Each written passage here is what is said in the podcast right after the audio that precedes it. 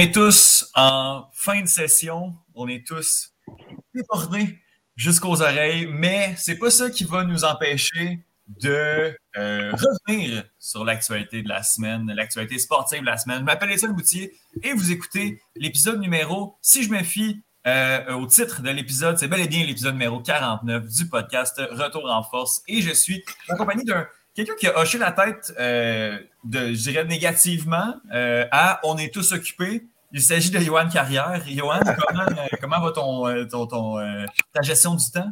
moi, ça va bien. Non, ça va bien. J'ai pas, j'ai pas trop, trop d'affaires en cette fin de, fin de session. Il faut que j'étudie mon italien pour un oral de cinq minutes mardi. Je te dirais que c'est le plus gros stress que j'ai en ce moment euh, dans ma vie. Fait que ça va bien. Je, je, ne peux pas mieux te comprendre, euh, mon cher. Avec nous également, Thomas Lafont. Salut Thomas, comment ça va? Ah, ça très bien, euh, mais je peux dire que je suis plus débordé que Johan par contre. T'es un petit peu plus débordé. Oui, mais toi, tu vis Prescott, là, qui est un stress euh, pour les, les, les, petits frères. il est en deuxième année. la troisième année, c'est facile euh, comparé à la deuxième. Je vous dirais que ça dépend des choix de cours que vous faites.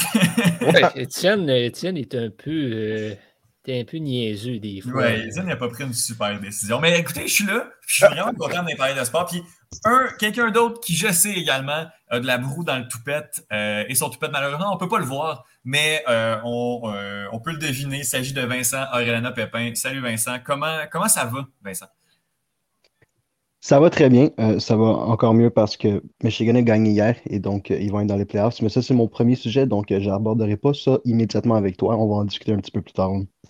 Yeah, très cool. J'ai hâte que, tu, que tu nous parles de ça. Mais on va commencer justement, oui, avec. Ben, Johan, euh, on dirait qu'à chaque fois que tu parles d'un circuit de F1 depuis le début de la saison, à chaque fois, il y a quelque chose, il y a un événement euh, malencontreux, euh, de la confusion, du, cafouillage. puis l'avant-dernier circuit, l'avant-dernière course de l'année, il ne fait pas exception.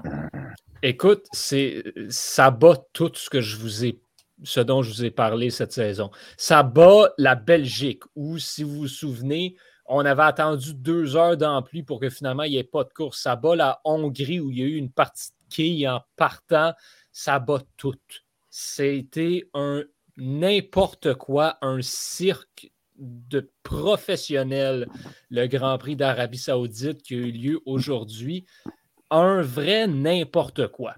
Je vous explique. Euh, c'est un nouveau circuit et vous vous souvenez, il y a quelques semaines, je vous avais parlé de ce nouveau circuit euh, à Jeddah qui n'était pas encore prêt à recevoir la Formule 1. Les installations n'étaient pas prêtes, les, les estrades n'étaient pas prêtes. Il n'y avait rien de prêt il y a deux semaines. Finalement, on a réussi à avoir de quoi? On a réussi à avoir un circuit, à avoir un, toutes les installations à temps.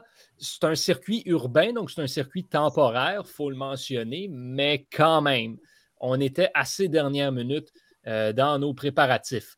Ce qui s'est passé euh, donc durant la course, c'est que à peu près on est arrivé au 11e tour, si je me souviens bien. Mick Schumacher prend le champ, se retrouve dans le mur, mais comme vraiment solide. Et on l'a vu à plusieurs reprises, euh, l'enchaînement 21-22 de un enchaînement de virages assez impressionnant. Euh, durant les, euh, séances d'essai libre et des qualifications, ça avait causé du trouble à beaucoup de pilotes. on pense notamment à Max Verstappen qui, qui s'est complètement foncé dans le mur euh, arrivé en qualification lors de son dernier tour qui lui aurait permis d'obtenir la position de tête.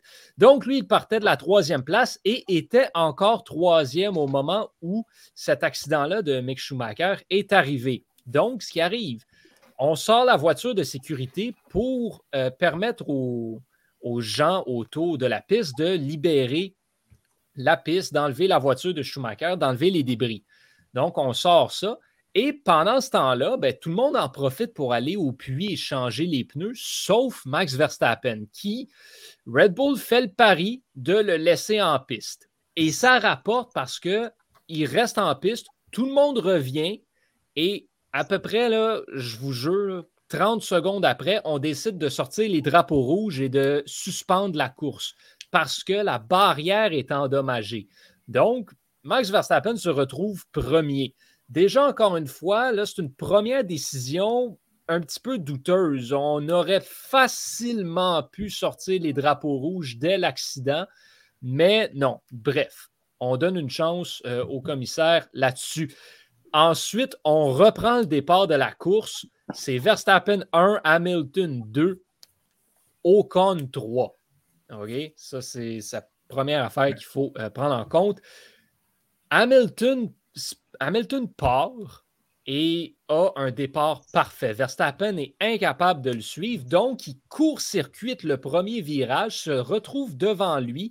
Hamilton doit se tasser, ça fait que Ocon passe. Donc là, on a Verstappen qui est illégalement premier, Ocon 2, Hamilton 3. Et en arrière, au fond de la grille, Sergio Perez décide de jouer au quai. Donc, il s'accroche dans Charles Leclerc, se retrouve en travers de la piste. Mazepin fonce dans Russell de son côté parce qu'il ne l'a pas vu. Donc, après, à peine deux virages après la relance, on ressort les drapeaux rouges et on arrête encore la course. Ce qui fait que là, on est une heure après le début de la course et on a complété 14 des 50 tours. Ça va pas bien. Euh, et finalement, bon, après, pendant en fait cet arrêt, là, il y a des discussions entre, ben là, euh, Verstappen n'a pas, pas, le droit d'être premier, c'est une manœuvre illégale. Et je vous jure, j'ai jamais vu ça. Les commissaires se sont mis à négocier avec Red Bull de dire bon, ce qu'on vous propose, c'est de remettre Verstappen en arrière d'Hamilton, puis on laisse ça partir. Ce qui fait que Ocon s'est ramassé premier.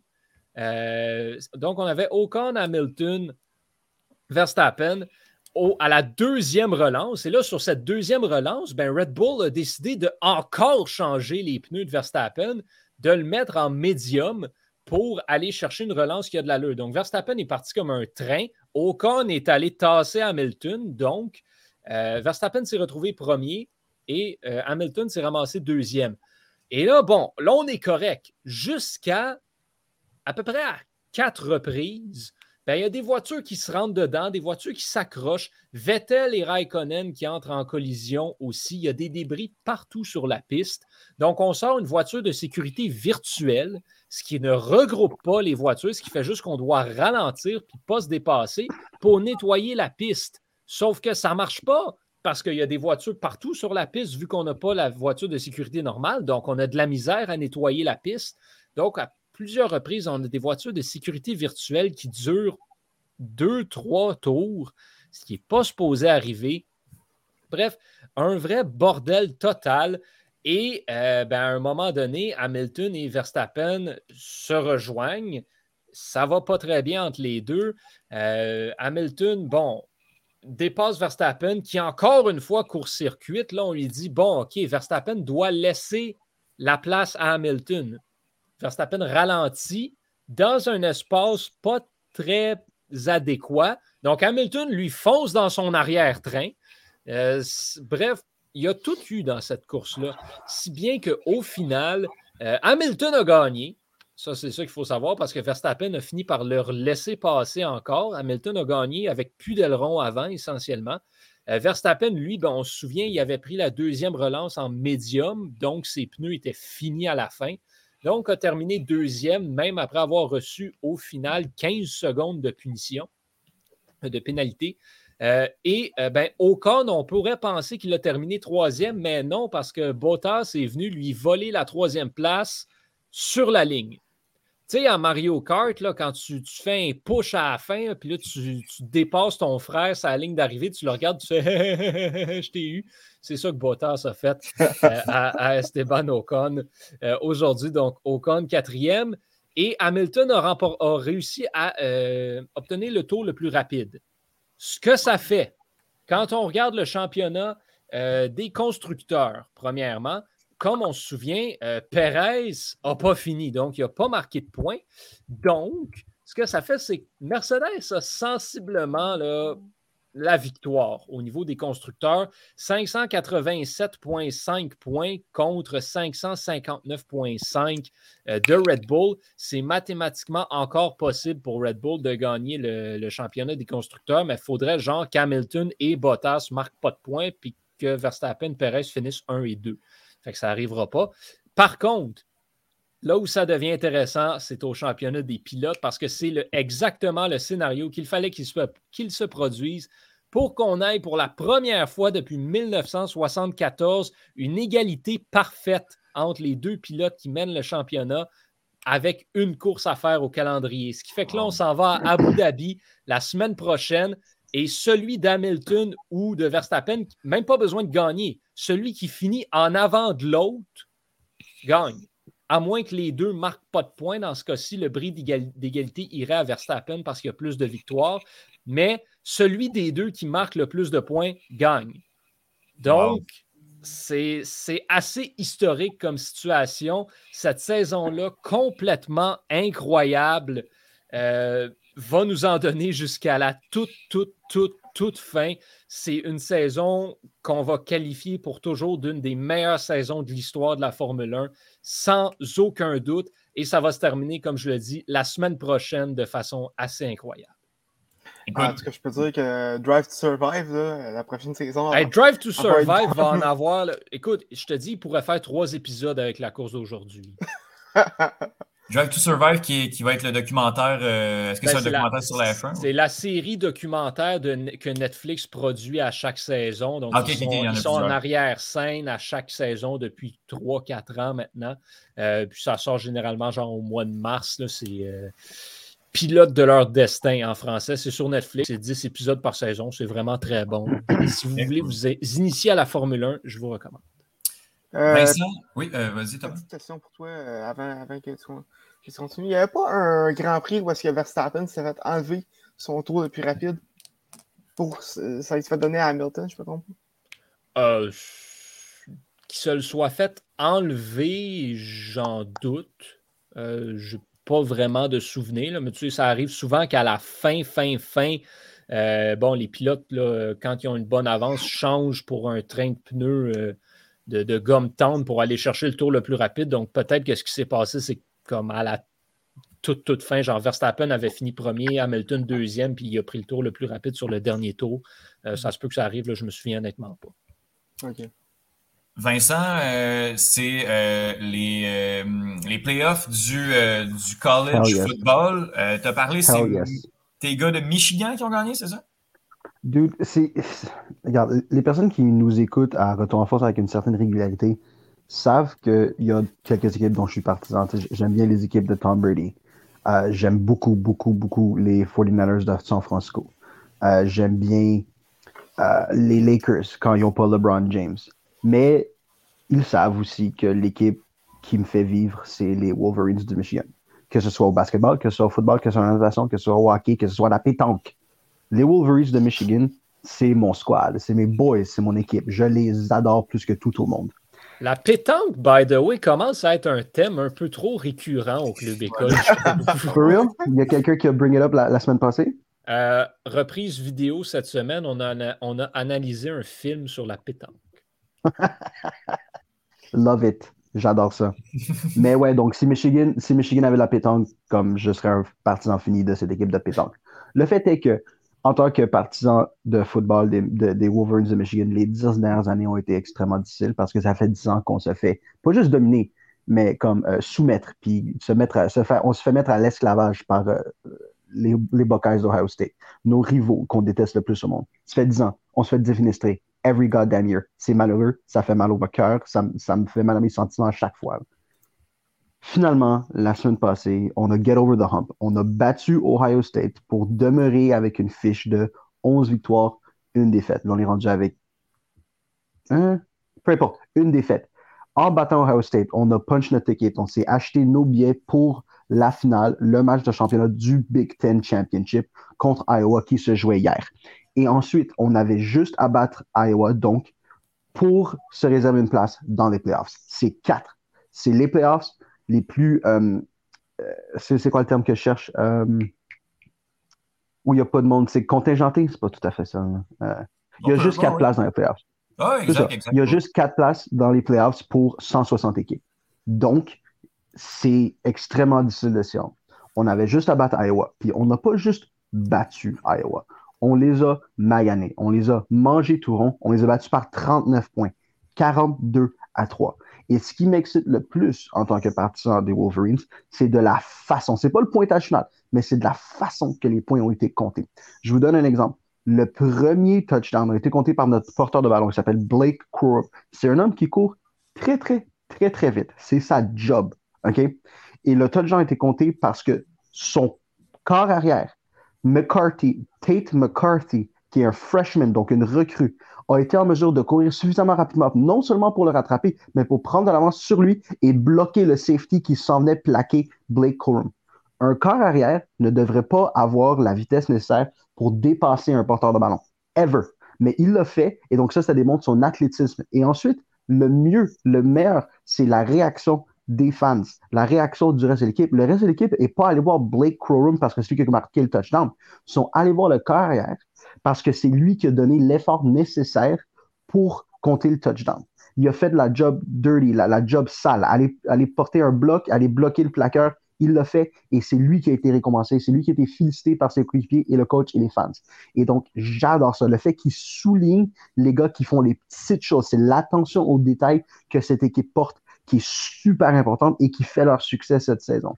Le deuxième touchdown, c'était un, flea flicker, c'était donc un, jeu truqué. C'était une passe latérale au euh, porteur de ballon Edwards qui a ensuite passé deep dans le profondément dans la zone adverse pour un toucher. Et donc, c'est des façons de compter euh, qui ne sont pas régulières. C'est pas normal qu'une équipe de Michigan ait le talent à les positions de, de skills position, donc receveur, porteur de ballon et carrière pour faire ça. Habituellement, Michigan est toujours fort sur les lignes. Offensivement, défensivement, on a toujours des bons linebackers, on a toujours une défense solide. Mais offensivement, on a rarement eu ce niveau de talent et ça paraît cette année. On va se ramasser, en fait, on s'est ramassé en deuxième position. Michigan va se ramasser Georgia, qui nous a prouvé hier qu'ils étaient frauduleux. Georgia était classé premier au pays. Il laissait en moyenne les équipes adverses compter moins de 7 points par match. C'est des chiffres qu'on n'a pas vus depuis 1986 avec l'équipe de Auburn, les Tigers de Auburn. Donc, moins de 7 points par match. Et Alabama rentre hier.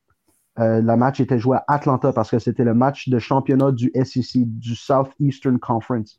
Alabama rentre à Atlanta hier et démonte Georgia par un marque de 41 à 24. Aucune équipe avait compté plus de 40 points, 14 euh, points cette saison contre Georgia, puis Alabama en compte 41. Et c'était de la façon également que les points ont été comptés qui était extrêmement impressionnant. C'était des bombes. C'était des, une longue passe à John Mechie, une longue passe à Marcus Williams, une autre longue passe à Robinson. C'était extrêmement impressionnant et c'était surprenant également parce que la force de Georgia, comme je vous l'ai dit toute la saison, ça avait été la défensive. Et Georgia, en plus d'avoir une défensive étanche en maudit cette saison, était une des deux équipes avec Cincinnati qui, euh, par en moyenne, la, distance de leur jeu, que ce soit au sol ou à rien, la moyenne de ça était de au-dessus de 7 verges par jeu. Et donc ça, ça nous démontre qu'ils ont une attaque extrêmement explosive avec les Cooks, avec les euh, Stenson Bennett. Et hier, ils n'ont pas été en mesure de, de, trouver la, la, réponse à l'énigme que leur proposait la défensive adverse d'Alabama.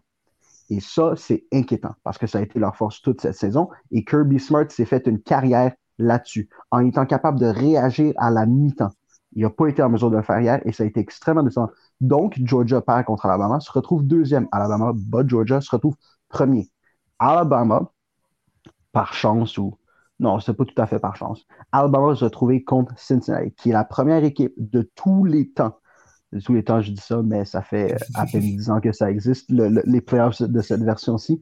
Donc, c'est la première équipe de tous les temps, donc 10 ans, qui ne fait pas partie des Power 5 Conference. Les Power 5 Conference étant les grosses conférences avec le plus d'argent pour les écoles. On parle du SEC, on parle du Pac-12, du Big 12, du Big 10 et du ACC. C'est ça, c'est les cinq grosses. Le Group of Five, c'est cinq plus petites. Donc, c'est la première équipe du Group of Five à se qualifier pour les playoffs.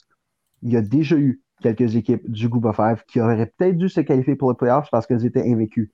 On parle des UCF, on parle des TCU, mais la force de leur horaire, la force des équipes contre qui ils ont joué n'était pas suffisante pour que le comité se dise on va leur donner une chance dans les playoffs. C'est la première fois que ça arrive et le gros de ça, le, gros match qu'ils ont joué, c'était contre Notre-Dame, qui est fini finalement en sixième position.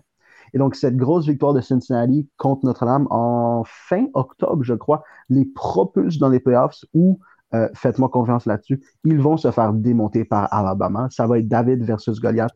Ils ne sont tout simplement pas de calibre pour compétitionner contre des écoles qui ont plus d'argent, qui ont euh, plus de, budget de recrutement. Ça va très mal finir. Et donc, le gros match euh, du 31 décembre, ça va être Georgia versus Michigan. Euh, je ne veux pas tout à fait y penser encore parce que ça me fait extrêmement peur, parce que le fait qu'on perde en demi-finale va juste faire en sorte que cette saison soit une énorme déception. Donc, je ne vais pas y penser tout de suite. Je vais savourer le moment. Et la semaine prochaine, on va peut-être examiner ce qui va se passer le jour du 31 décembre dans ces matchs-là. Prends, euh, prends, le temps de tout savourer, euh, euh, Vincent. Yes, ça arrive tellement rarement. Effectivement. Hey, Thomas, il y a un conflit de travail dans le monde du, du baseball. Que se passe-t-il et c'est quoi les, enjeux? Oui, ben dans le fond, le, le, baseball majeur est en la cause pour la première fois depuis 26 ans, soit depuis 1995. C'est la, fameuse crève de 94. Il n'y a pas eu de il n'y a pas eu de conflit de travail dans, le baseball majeur depuis ce temps-là. Et euh, cette fois-ci, c'est un lockout euh, de la part des propriétaires. Euh, dans le fond, la, la collective qui, était, qui, a été signée en 2016 est échue depuis le 1er décembre.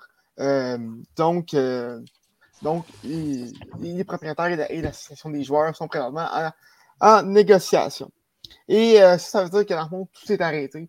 Euh, il n'y a plus de signature d'agent plus d'échanges.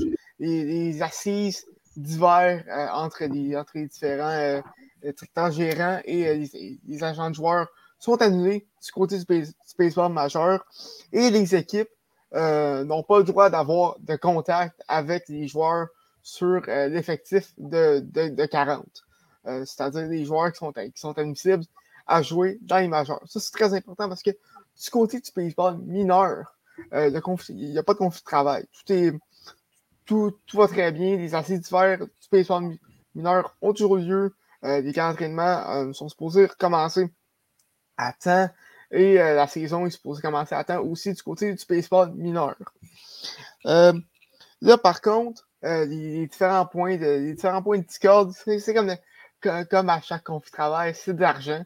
Parce que les joueurs aimerait euh, devancer euh, euh, le, temps où est-ce qu'ils deviennent agent libre. normalement, c'est après six ans d'années de, de, service dans le baseball majeur. et les équipes ont quelques façons un, peu sneaky de, de retarder ce moment-là, notamment en, laissant le joueur dans, dans, les mineurs beaucoup plus longtemps. Ben, je, plus longtemps que euh, ce qui ça aurait été normalement pour euh, devancer son. Euh, pour retarder son, son aux agents libres. Et également, les joueurs ont marqué qu'avec l'arrivée des statistiques avancées, des, analytiques, les, joueurs qui, qui deuxième et troisième tiers sont beaucoup moins payés qu'auparavant. Et ça, ça, il aimerait remédier à ça. Également, euh, du côté des joueurs, euh, les, fameux, euh, faire un processus de, tanking, faire un processus de, reconstruction des équipes où est-ce que les équipes sont, sont, poches pendant une couple d'années. ben, en fait, ça, ça, limite le payroll des équipes. Et il aimerait que le baseball majeur ajoute quelques, quelques, quelques, trucs pour, pour limiter euh, ça. On parle pas de, on parle pas de cap salarial, je tiens, je, tiens à mhm. préciser, mais euh, ce, serait, serait quelque chose pour, quand même garder les salaires compétitifs avec ces équipes-là. Je, parle, je pense à des équipes comme, euh, bon, plus les Rangers, mais les Orioles, les Diamondbacks, les Pirates, ces équipes-là au, au, bas fond, que dès, dès, genre le 5 avril, tu sais qu'ils ne feront pas les séries. C'est ces équipes-là qui, qui voudrait que le processus change. Euh, du, côté des, du côté des propriétaires, euh, encore là, on ne veut pas euh, mettre de, de, de cap salarial. les propriétaires continuent à, affirmer que le baseball majeur a la meilleure technique de tous les sports pour contrôler les salaires, c'est-à-dire un free for all. Mais bon, c'est un, autre, un autre point. Mais du, côté des, du côté des propriétaires, on veut, on veut pas changer le, processus, le processus salarial. par contre, on, est ouvert à quelques petites modifications, notamment du côté de, du côté de l'arbitrage et à peut-être, et je tiens peut-être, reculer la, la date d'admissibilité euh, aux euh, agents libres du côté des joueurs. Euh, il y aurait également peut-être une, une, expansion du format des séries, comme, comme quand on a parlé à manche à plusieurs reprises, mais celui-là, il, est spécial. dans le fond, ce serait 14 équipes qui, ah. se qualifieraient pour, pour les séries, donc 7 dans chaque, dans, dans chaque ligue, comme dans la NFL.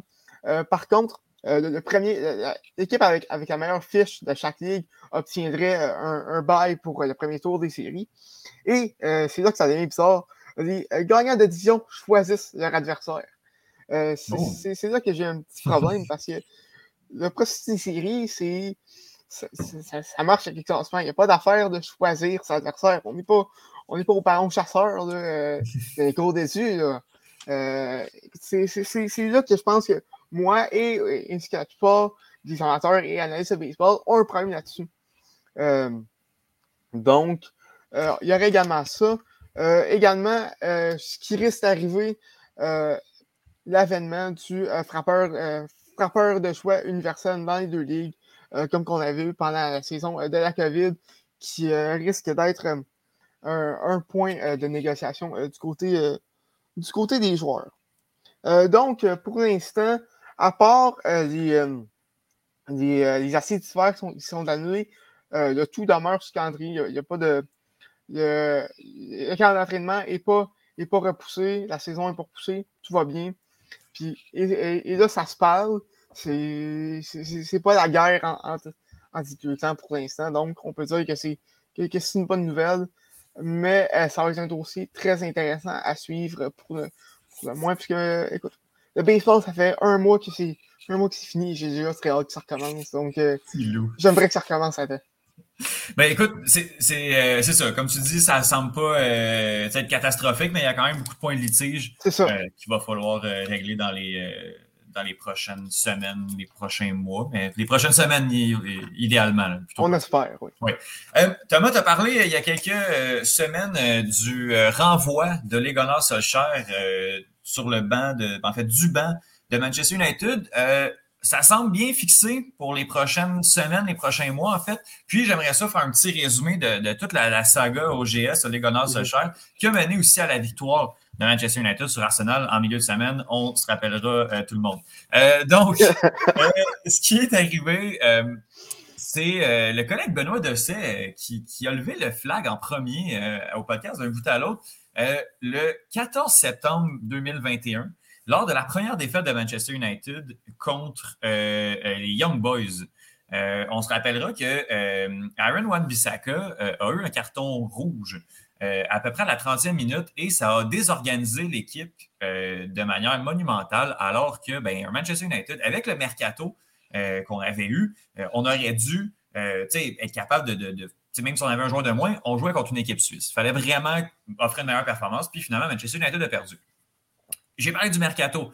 Euh, Manu est allé chercher. il y avait deux gros besoins. Euh, un élément élite à l'attaque droite et un deuxième défenseur central. On est allé chercher Jadon Sancho et Raphaël Varane. C'est difficile de faire mieux. Puis, au moment où la saison commence et on se dit que Manchester United est une des équipes favorites pour remporter le titre, les Red Devils ajoutent Cristiano Ronaldo à leur effectif. Puis ça, on ne saura jamais si ça a été le début de la fin pour les Gunners Solskjaer, mais clairement, Cristiano Ronaldo n'était pas dans les plans et clairement, ça a déstabilisé le plan de jeu de Ole Gunnar Solskjaer. Mais avec ces éléments-là, le tacticien norvégien aurait vraiment dû euh, réussir à rebondir puis à former quelque chose d'intéressant. On a perdu en Ligue des Champions. À partir de ce moment-là, on a engrangé des défaites, je ne veux pas dire gênante. Ça a été quand même difficile. Euh, après ça, on, a, gagné contre West Ham, quand même. West Ham qui est en train de zigouiller toutes les équipes euh, du haut de tableau, euh, ce qui est peut-être mauvais signe pour Manchester United, mais on a battu West Ham en Premier League. On s'est fait sortir de la League Cup par West Ham dans la même semaine. Puis après ça, ben, ce qui a été catastrophique pour Manchester United, c'est la défaite de 5-0 contre Liverpool il y a un mois, le 24 octobre dernier. Euh, grosse défaite, mais on se dit que c'est contre Liverpool qui est un candidat pour le titre. Ça peut peut-être passer, mais le coup dans le cercueil de Ligue en ben, c'est la défaite de, contre Watford, 4 à 1 contre un promu. Euh, qui, qui, qui, va nulle part. Euh, Watford va sûrement rester en Premier League parce qu'il y a des équipes vraiment plus catastrophiques qu'elle en dessous, mais c'est pas c'est loin d'être un géant, c'est même pas un poil à gratter. C'est une équipe très mauvaise, puis 4 à 1, c'est catastrophique. Allez, Connor Sacher s'en va, quitte.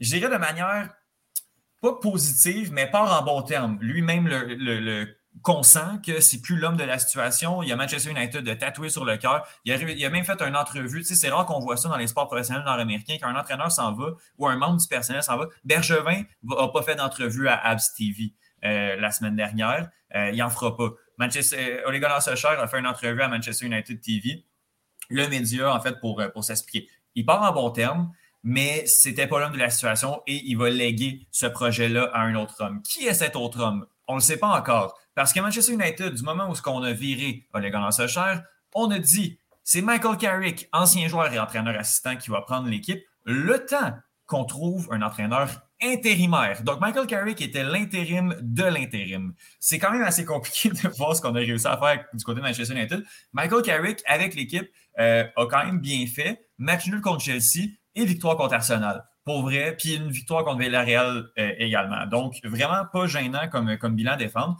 Mais Manchester United a jeté son dévolu sur Ralph Ragnick.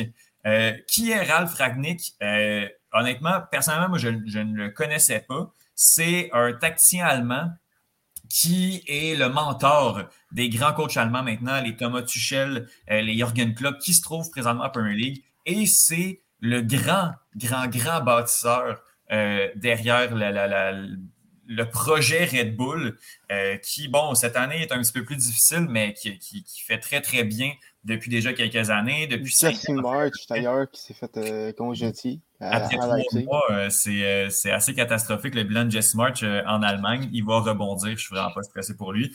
Mais c'est Ralph Rangnick qui, a tout créé ça. Le, Red Bull Leipzig n'existait pas il y a 4 ans, 5 ans. Euh, peut-être 6, mais ça fait vraiment pas si longtemps. Puis c'est une équipe maintenant qui, se bat pour le top 3 en Allemagne. C'est assez impressionnant. On amène cet entraîneur-là qui a un style complètement différent que ce que Manchester United préconise présentement. C'est un gros football de pression, euh, courir tout le temps, mettre de la pression sur son adversaire à partir du premier homme. Ce que un gars comme Marcus Rashford a peut-être un petit peu de difficulté à faire. Euh, Bruno Fernandes aussi. Un gars comme Cristiano Ronaldo cette année presse beaucoup, mais c'est pas euh, celui qui court le plus sans le ballon. en même temps, au nombre de buts qu'il fait, on ne peut pas nécessairement lui en vouloir. Bref, on amène Raph Ragnick pour faire l'intérim jusqu'à l'été prochain où on va trouver un autre entraîneur. Parce qu'il n'y a pas d'entraîneur disponible présentement qui peut fitter avec le projet Manchester United. Ce qui est génial avec cette signature-là, que je trouve très positive, c'est qu'on a ajouté euh, un contrat de deux ans euh, par la suite à Ralph Ragnick pour qu'il soit consultant sportif pour Manchester United. Donc, même si c'est l'entraîneur intérimaire, il va avoir, puis il peut déjà avoir son mot à dire sur la philosophie que l'équipe va prendre dans les prochains mois, les prochaines années.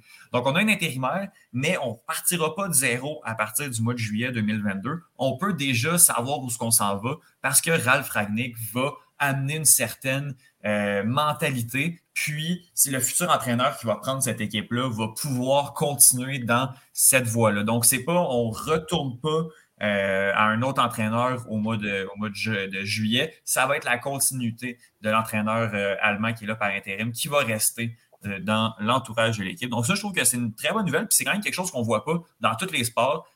Quand on a un entraîneur intérimaire, habituellement, on attend qu'il fasse trois bons matchs. On le signe. Finalement, un an après, c'est pas une bonne idée. Dominique Duchamp style. Mais puis c'est le, même partout. Dès qu'il y a un entraîneur qui est là intérimaire, il fait un peu bien, il signe, puis ça, ça fonctionne rarement.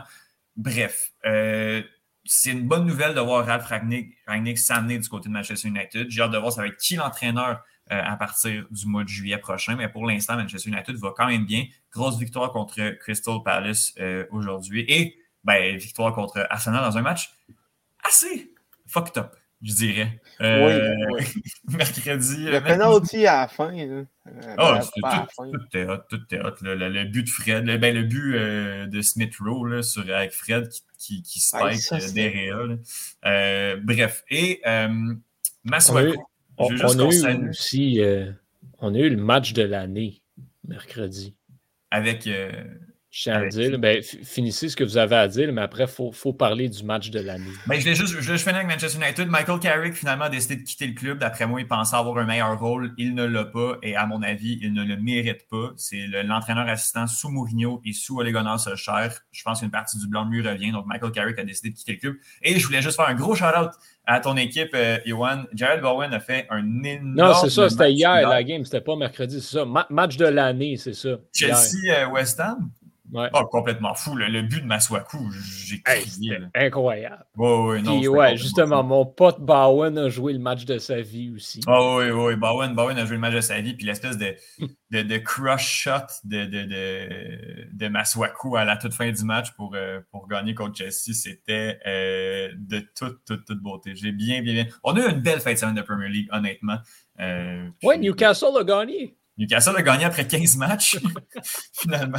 Non, ça va être. euh, Ça va être euh, on, a, on a eu une belle fin de semaine de Premier League, honnêtement. Puis euh, beaucoup, beaucoup de changements d'entraîneur aussi qui font que certaines équipes vont bien, là, notamment Aston Villa aussi, qui, qui se débrouille bien avec Steven Gerrard à la base de, de l'équipe. Écoute, euh, si tu me permets un mot sur, sur Newcastle, Oui. ça serait spécial, de, tout dépendamment de mercato. Il pourrait avoir, il pourrait avoir genre, la, la meilleure équipe de tous les temps en, en- en championship. là. Ou Écoute, du moins on- l'équipe la plus riche ever de l'histoire du, de l'histoire du championship. Ça va être, les- ben, c'est déjà l'équipe la plus riche au monde présentement.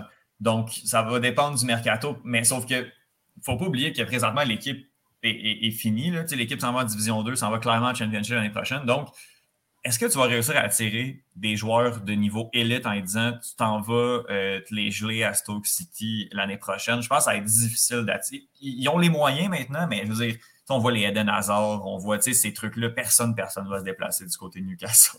Bon, écoute, si je me fie à ce que j'ai fait à, à Football Manager, euh, c'est possible.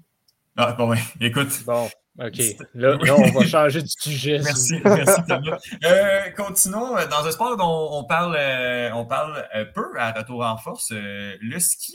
Et euh, belle histoire de rédemption pour euh, le Québécois Michael Kingsbury là, euh, à, à, à Ruka, qui est dans quel pays? Ruka? Finlande. Finlande, merci beaucoup. Ouais, ben en fait, c'est euh, on n'en parle pas souvent parce que ben, il y a à peu près euh, huit mois de l'année où il n'y en a pas de ski. hein. fait que c'est assez, euh, difficile. Ouais, euh, Michael Kingsbury, qui en fin de semaine là, compétitionnait à Ruka, justement, en Finlande, où euh, on peut se souvenir, l'année dernière, avait chuté, s'était fracturé deux vertèbres, euh, avait été à l'hôpital pendant, un moment, avait été à l'écart de la compétition pendant un moment. Il faisait son retour sur les pentes euh, finlandaises, justement, pas plus tard que hier. Et ben, a fait ce que Michael Kingsbury fait, c'est-à-dire être le meilleur skieur sur place, a remporté l'épreuve de, de brillante manière, ouvre sa saison euh, olympique de, très, très, très belle façon.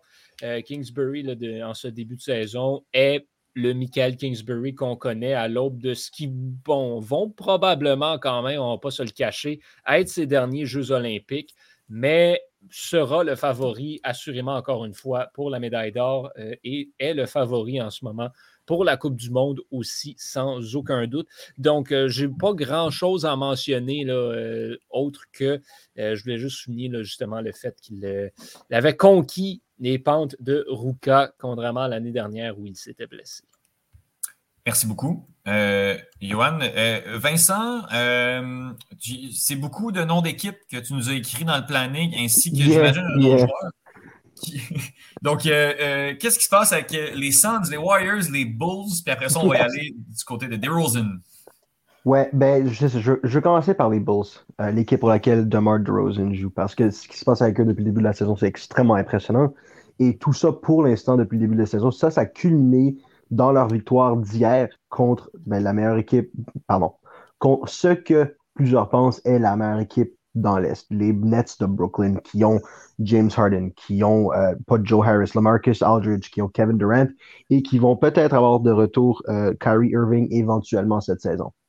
Les Bulls hier les ont battus par la marque de 111 à 107 et c'est de la façon qu'ils ont fait ça qui est super impressionnant et je veux m'attarder le plus sur DeMar DeRozan, qui est une nouvelle addition à cette équipe. Ils l'ont signé euh, en agence libre cette année, lui qui avait joué quelques années pour les Spurs de San Antonio sous Greg Popovich. Et à mon avis, ce séjour au Texas, à San Antonio, et le fait qu'il ait été coaché par Popovich, qui est, à mon avis, et oui, je sais, ce que je dis, c'est populaire, c'est le meilleur coach de tous les temps au basketball. C'est pas, pardon, c'est pas George Carl, c'est pas Phil Jackson, c'est pas Pat Riley. Le meilleur entraîneur, c'est Greg Popovich. Le développement qu'il fait avec ses joueurs qui ne sont pas nécessairement hautement recrutés en sortant de, de, de l'école secondaire, en sortant du collégial. Le développement qu'il a fait avec Kawhi Leonard, absolument incroyable. Le développement qu'il a fait avec Manu Ginobili, incroyable. Tony Parker, incroyable. Bruce Bowen, incroyable. Admiral, incroyable. Ce qu'il fait avec les joueurs, c'est incroyable. Et ce qu'il a fait avec DeMar DeRozan, c'est la même chose. Parce que DeMar DeRozan a commencé sa guerre à Toronto. il a toujours été extrêmement prolifique en isolation. Donc, tu lui donnes le ballon, tu mets un défenseur devant lui. Quand un défensif joue man-to-man, pas zone, quand il joue man-to-man, il va dominer en pick and roll, puis il va dominer en isolation. Parce qu'il est bâti pour ça. C'est 6, 220, 225 livres, long, capable de tirer partout du mid-range, capable de finir à l'anneau, au cerceau avec aisance.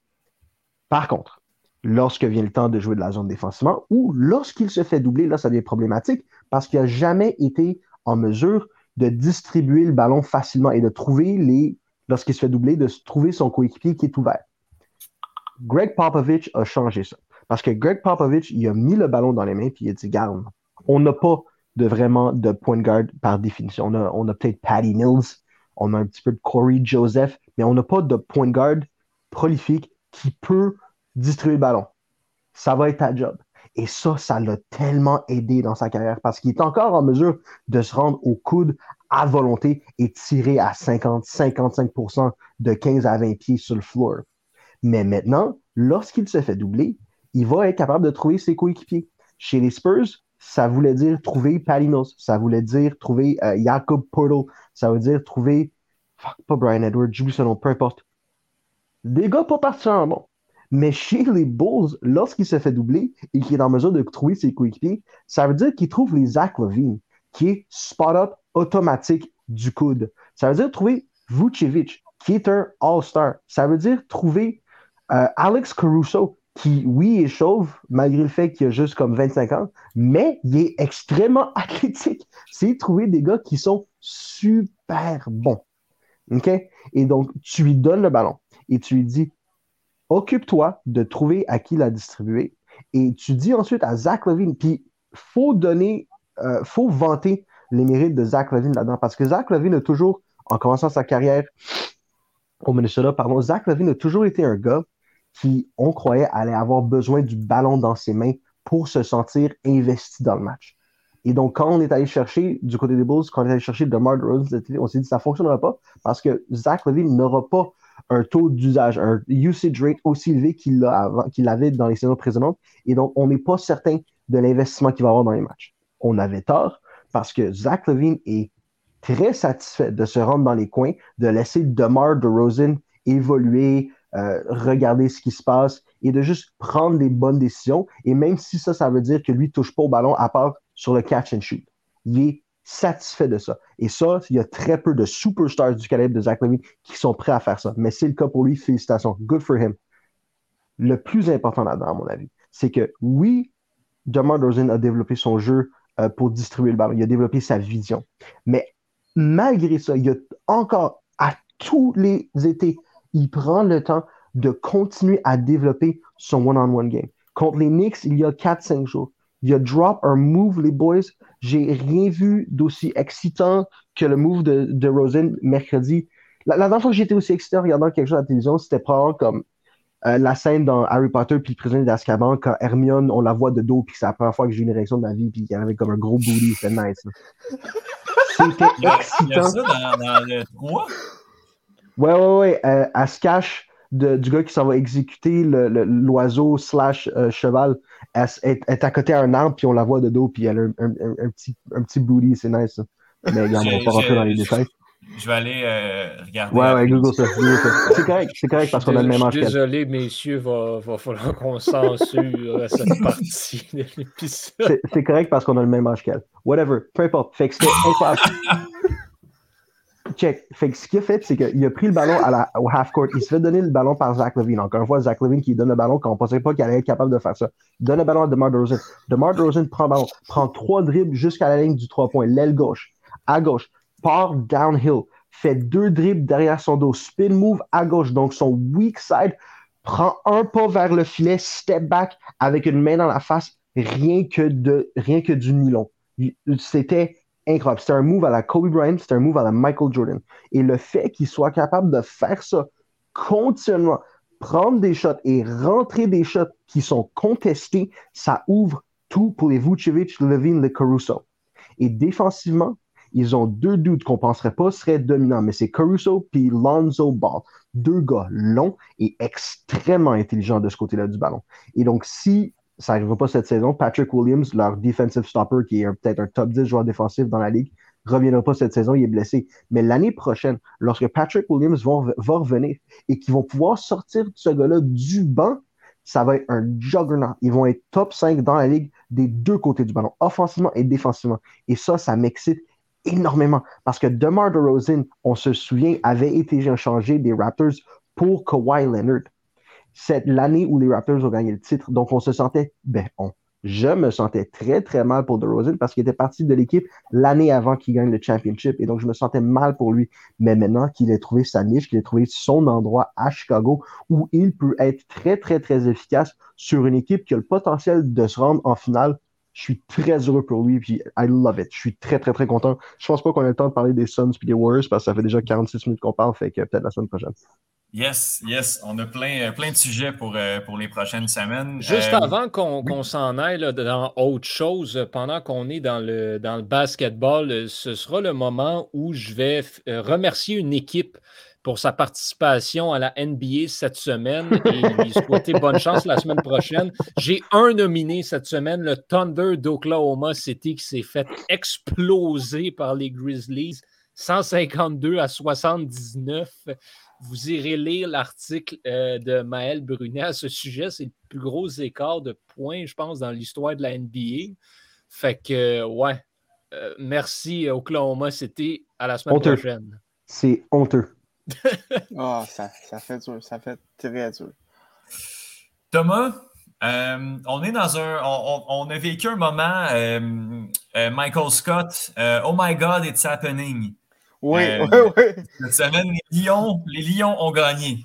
Oui, on n'aura pas d'équipe d'équipe perdante, en fait, d'équipe sans victoire cette année dans, dans la NFL parce que les Lions ont gagné et ça n'a pas été facile. Ça n'a vraiment pas été facile du côté des Lions. C'est pas sur le dernier jeu du match, alors que Jared Goff a lancé un touché dans la dernière seconde pour, que les Lions l'emportent 29 à 27 euh, face aux Vikings. Euh, vrai, vraiment un match, euh, une fin de match assez incroyable. Les, Lions, en plus, qui avaient échappé, une, échappé de ballon à, je dirais, à field goal range un peu avant, ce que, ce que les Vikings a marqué un touché sur la position suivante, suivant l'échappée.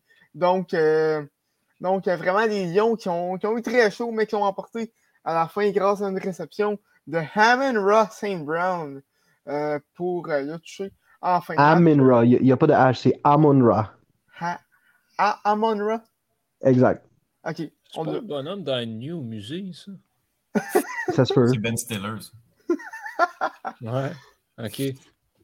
Jared Goff qui a connu surprenamment pas, un mauvais match pour une fois, euh, qui, a complété 25, 25 passes pour 296 verges à gain, c'est trois touchés pour seulement une interception. Ça, c'est un de ses meilleurs matchs d'année, facilement. Et euh, les Lions, ben, qui l'emportent euh, pour, pour la première fois de la saison, une fiche de 1-10 et 1. Et croyez-le ou non, ils ne sont pas encore mathématiquement éliminés. Donc, écoute, tout est possible ce serait l'histoire euh, l'histoire du siècle s'ils ont réussi, réussiraient à faire les séries euh, cette année. Euh, vraiment, je serais euh, vraiment surpris. Dans les autres matchs cette semaine, les Eagles ont battu les Jets. Gardner, Gardner Minshew, Chuck Norris Jr., comme, j'aime l'appeler, a connu un excellent match cette semaine. A complété 20, de ses 25 passes pour 242 verges de gain et a lancé pour deux touchés alors que les Eagles ont remporté 33 à 18 face aux Jets. Les Jets qui ont également connu un bon début de match pour une, une fois, c'est vraiment un petit peu bizarre euh, cette semaine. Euh, par contre, euh, les Jets qui ont, manqué trois, trois conversions d'après toucher lors de ce, de ce match-là. ça a dû faire très mal. sinon, les Colts ont blanchi les pauvres Texans 31-0 et les Texans sont éliminés. Euh, première équipe à être éliminée euh, cette saison. Euh, sinon, les Dolphins ont battu les Giants 20 à 9. les Bucks ont battu les Falcons 30 à 17. Les Cards ont battu les Bears 33 à 22. Et les Chargers ont battu les Bengals 41 à 22 dans un match qui était assez fou, disons comme ça, rempli de, rempli de revirements bizarres. Et le petit doigt de Joe Burrow ne doit pas très bien se sentir. Je ne sais pas si vous avez vu, il, se mange, les, boys. Mais il était rendu enflé, là, quelque, chose, euh, quelque chose de rare. Donc, euh, c'est quand même, euh, quand même assez, assez, assez difficile pour lui de connaître un bon match. Il a quand même lancé pour 300 verges et un touché. par contre, a lancé deux interceptions. Mais il y en avait une qui c'était complètement pas de sa faute. Jamar Chase qui a juste pas attrapé le ballon. ballon. Ouais. Alors qu'il aurait dû l'attraper. Euh, à 1000%, je pense que même, moi, j'aurais été en mesure de l'attraper. Donc, euh, écoute, euh, quand même un, un, pas mauvais match du côté de Joe Burrow dans les circonstances. Justin Herbert qui a connu un excellent match. sinon, ça complète un peu ce recap NFL de la semaine. on a des, les Chiefs contre les Broncos à à 20h ce soir. Et les Patriots contre les Bills pour conclure la semaine demain à 8h15. Je vous le conseille euh, grandement. Euh, deux, deux excellentes équipes qui sont, sont sur, euh, sur des bonnes lancées dans l'Est de l'Américaine. Très cool. Il reste combien de matchs à la saison? Il ne doit pas rester bien gros. Là. Il reste cinq semaines encore. Ben, ah, OK. Bon, quand même. Quand même. Incluant, cette semaine. OK, d'accord. Cool. ouais, c'est la, semaine de plus cette saison fait en sorte que ça semble tellement plus long. Ben, c'est ça, on, est, on est en décembre, puis il reste. C'est ça, exact. Les, les, les, équipes vont jouer un match de plus. C'est juste un match, mais j'ai vraiment l'impression que c'est plus long. Quand on est en début décembre, puis il va rester un mois et demi à la saison. Qu'est-ce que c'est ça? Là? Mm-hmm. It just feels so much est longer. Ouais. Est-ce que le Super Bowl va être euh, retardé? Y est-tu plus tard? Non, non. Euh, peut-être d'une semaine? Ok. ouais, j'imagine d'une semaine. Début mai-février, mais pas énormément. Ouais, c'est ça. Au lieu d'être la première semaine de février, ça va être la deuxième. OK, bon. Attends, je... le département de recherche est là-dessus. Parfait. Euh, pendant ce temps-là, je vais terminer l'épisode en parlant de l'UFC 269. Euh, les amis, il y a une, règle euh, dans le sport en général. quand tu mets. Oui. C'est le 13 février. 13 février, ok. Bon, c'est une semaine plus tard. Ça. Joyeux Saint-Valentin. Oui. Il va y avoir des gars qui vont devoir se faire pardonner. Ah, on est dans le marbre, les boys. Au moins, tu le samedi, fait que t'es correct. Oui, c'est ça. ça. Les amis, euh, il y, a, une règle, comme je vous dis, dans le sport. Quand tu mets euh, des bonnes équipes une contre l'autre, quand tu mets des, bons joueurs un contre l'autre, que ce soit au tennis, que ce soit euh, au, hockey, au soccer, en Formule 1, on a Verstappen contre Hamilton présentement. on a de la qualité en termes de performance sportive, puis l'UFC nous le prouve. Tout au long de l'automne, on a eu des, des fight nights d'une qualité médiocre. Euh, notamment dû au fait qu'il ben, n'y a pas encore personne dans les, dans les Fight Night normaux, ce qui fait en sorte que ben, on, s'en fout de mettre n'importe quoi, il n'y a personne qui paye anyway pour le billet. Bref, depuis quelques semaines, on a vraiment, vraiment beaucoup de spectacles. Je pense à Holloway contre Yair Rodriguez il y a deux semaines qui a été complètement fou. Je pense à José Aldo contre Rob Font euh, de hier qui a été une carte vraiment le fun, puis un super beau résultat que je ne dirai pas parce que euh, j'ai peur qu'on m'entende et ce n'est pas tout le monde qui est au courant des résultats. on regarde ça après. Euh, mais bref, euh, c'est le fun. Puis la semaine prochaine, on a le dernier pay-per-view de l'année. Euh, on a une ceinture en jeu. Ça va être vraiment le fun. C'est Charles Oliveira, le champion des poids légers des 155 livres contre Dustin Poirier. ça va être incroyable. Je vous dis les combats qui m'intéressent, puis je prédis devant vous, comme je fais habituellement. Euh, j'ai pas le temps de réfléchir, puis je dis qui va euh, gagner. J'ai hâte de voir Ryan Hall. Euh, là, on est dans les pré-préliminaires. On est dans la carte qui commence très tôt. Ryan Hall, il fait juste se jeter sur son dos puis essayer d'attraper le pied de son adversaire, puis ça fonctionne pas. Quand ça fonctionne, il gagne. Quand ça fonctionne pas, il perd. Ça va être malade. Ça va être le fun à, regarder. Euh, Alex Perez, match nul. Alex Perez, l'un il se battait pour le titre. Il est rendu dans les pré-prélims maintenant. Il est juste tout simplement pas bon. Mais euh, ça va être le fun contre match nul. Moi, j'ai un faible pour Eric Anders, qui est un ancien joueur de football américain qui euh, s'est reconverti en combattant. Il n'a aucun talent mais c'est ça qui rend ça intéressant euh, chez les 185 livres. Une de mes combattantes euh, que j'aime beaucoup, c'est Miranda Maverick aussi, qui va être sur la carte préliminaire. Euh, sinon, qu'est-ce qu'on a à regarder? Bam Bam Tuifasa, qui au mois de juillet avait gelé Greg Hardy, un autre joueur, un autre ancien de la NFL. Et Bam Bam, c'était lui qui avait bu dans un soulier et qui s'était saoulé sur, sur le stage en plein milieu de tout le monde. C'était vraiment drôle à voir. Puis, il va être en action contre Augusto Sakai. Euh, l'ancien champion, un des meilleurs de son époque, Dominic Cruz, est de retour contre Pedro Munoz. Ça va être un bon combat chez 135 livres. Et pour terminer la carte préliminaire, c'est Josh Emmett contre Danny dans un banger chez les 145 livres. C'est vraiment intéressant. Je vous euh, analyse la carte principale. Alors, on a un pay-per-view, donc grosse, grosse carte, encore une fois. On commence avec Raulan Paiva contre Sean O'Malley. Sean O'Malley, euh, c'est un nom que beaucoup de gens connaissent. Euh, on essaie du côté de l'UFC de le builder up, mais le gars a tout simplement pas beaucoup de talent.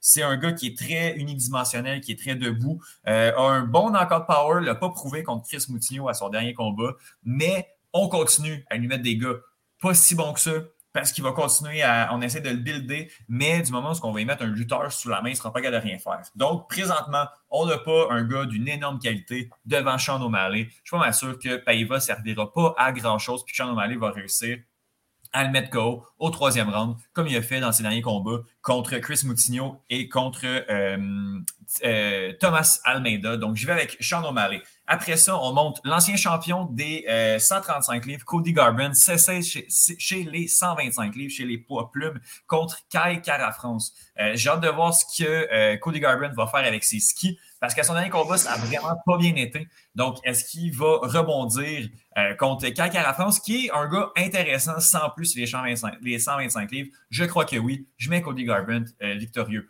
On monte les 170 livres, Jeff Neal contre Santiago Ponzinibbio. Les deux combattants. Euh, ce combat-là, pour vrai, euh, c'est peut-être le combat où on va pouvoir aller se faire un refill de popcorn. Ça sera peut-être pas si intéressant que ça, mais ça se peut que ce soit un banger aussi. On dirait que je ne sais pas quoi penser de ça, mais vu qu'il est argentin euh, et que je l'aime beaucoup, je vais aller avec Santiago Ponzinibbio pour, comme gagnant. Amanda Nunes contre Juliana Peña, un, autre meurtre commandité. On ne comprend pas qu'est-ce que Juliana Peña fait en title shot. Amanda Nunes, première ronde, deuxième ronde, on s'en fout. Amanda Nunes, pose, pose tes gants au milieu de la cage, tu as tout gagné, il n'y a plus rien à faire avec toi. Tu es la meilleure de tous les temps.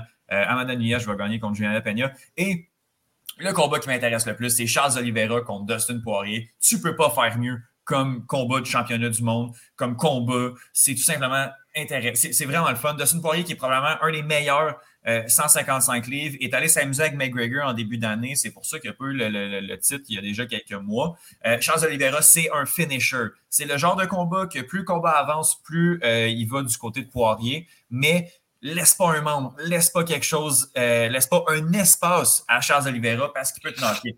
Le temps file, je n'irai pas plus loin dans mon analyse, mais pour son talent pur, je vais y aller avec Dustin Poirier mais on n'est pas à l'abri euh, d'une soumission ou d'un KO de Charles Oliveira, que ce soit au premier ou au deuxième round, comme il nous a fait contre Michael Chandler euh, il y a quelques mois, je crois que c'était au mois d'août dernier. Ça va être vraiment intéressant. Vraiment une belle carte. Euh, je vous la conseille. On regarde ça en on s'achète le pay-per-view, on écoute Georges, Patrick et Jean-Pierre j'oublie son nom. Euh, Monsieur Chartrand, du côté d'RDS. C'est vraiment intéressant de regarder tout ça. L'UFC 269, le dernier pay-per-view de l'année 2021. C'est ce qui conclut cet épisode de retour. Oui, euh, Yohan. Hey, euh, rapidement, oui. je vous lance ça en 30 secondes parce que c'est une nouvelle que je veux absolument souligner. On a eu le dévoilement aujourd'hui des, euh, des personnes qui ont été élues euh, qui seront élus en fait au temple de la renommée du baseball, notamment dans le Early Baseball Era, donc ce qui est avant 1950. Buck O'Neill a été élu euh, donc au temple de la renommée du baseball majeur. Buck O'Neill, c'est le gars responsable pour la, croissance de, pour la sensibilisation en fait à l'histoire des Negro Leagues, donc les, ligues dans le temps où on avait juste les joueurs noirs qui, qui jouaient parce qu'ils ne pouvaient pas jouer dans la MLB.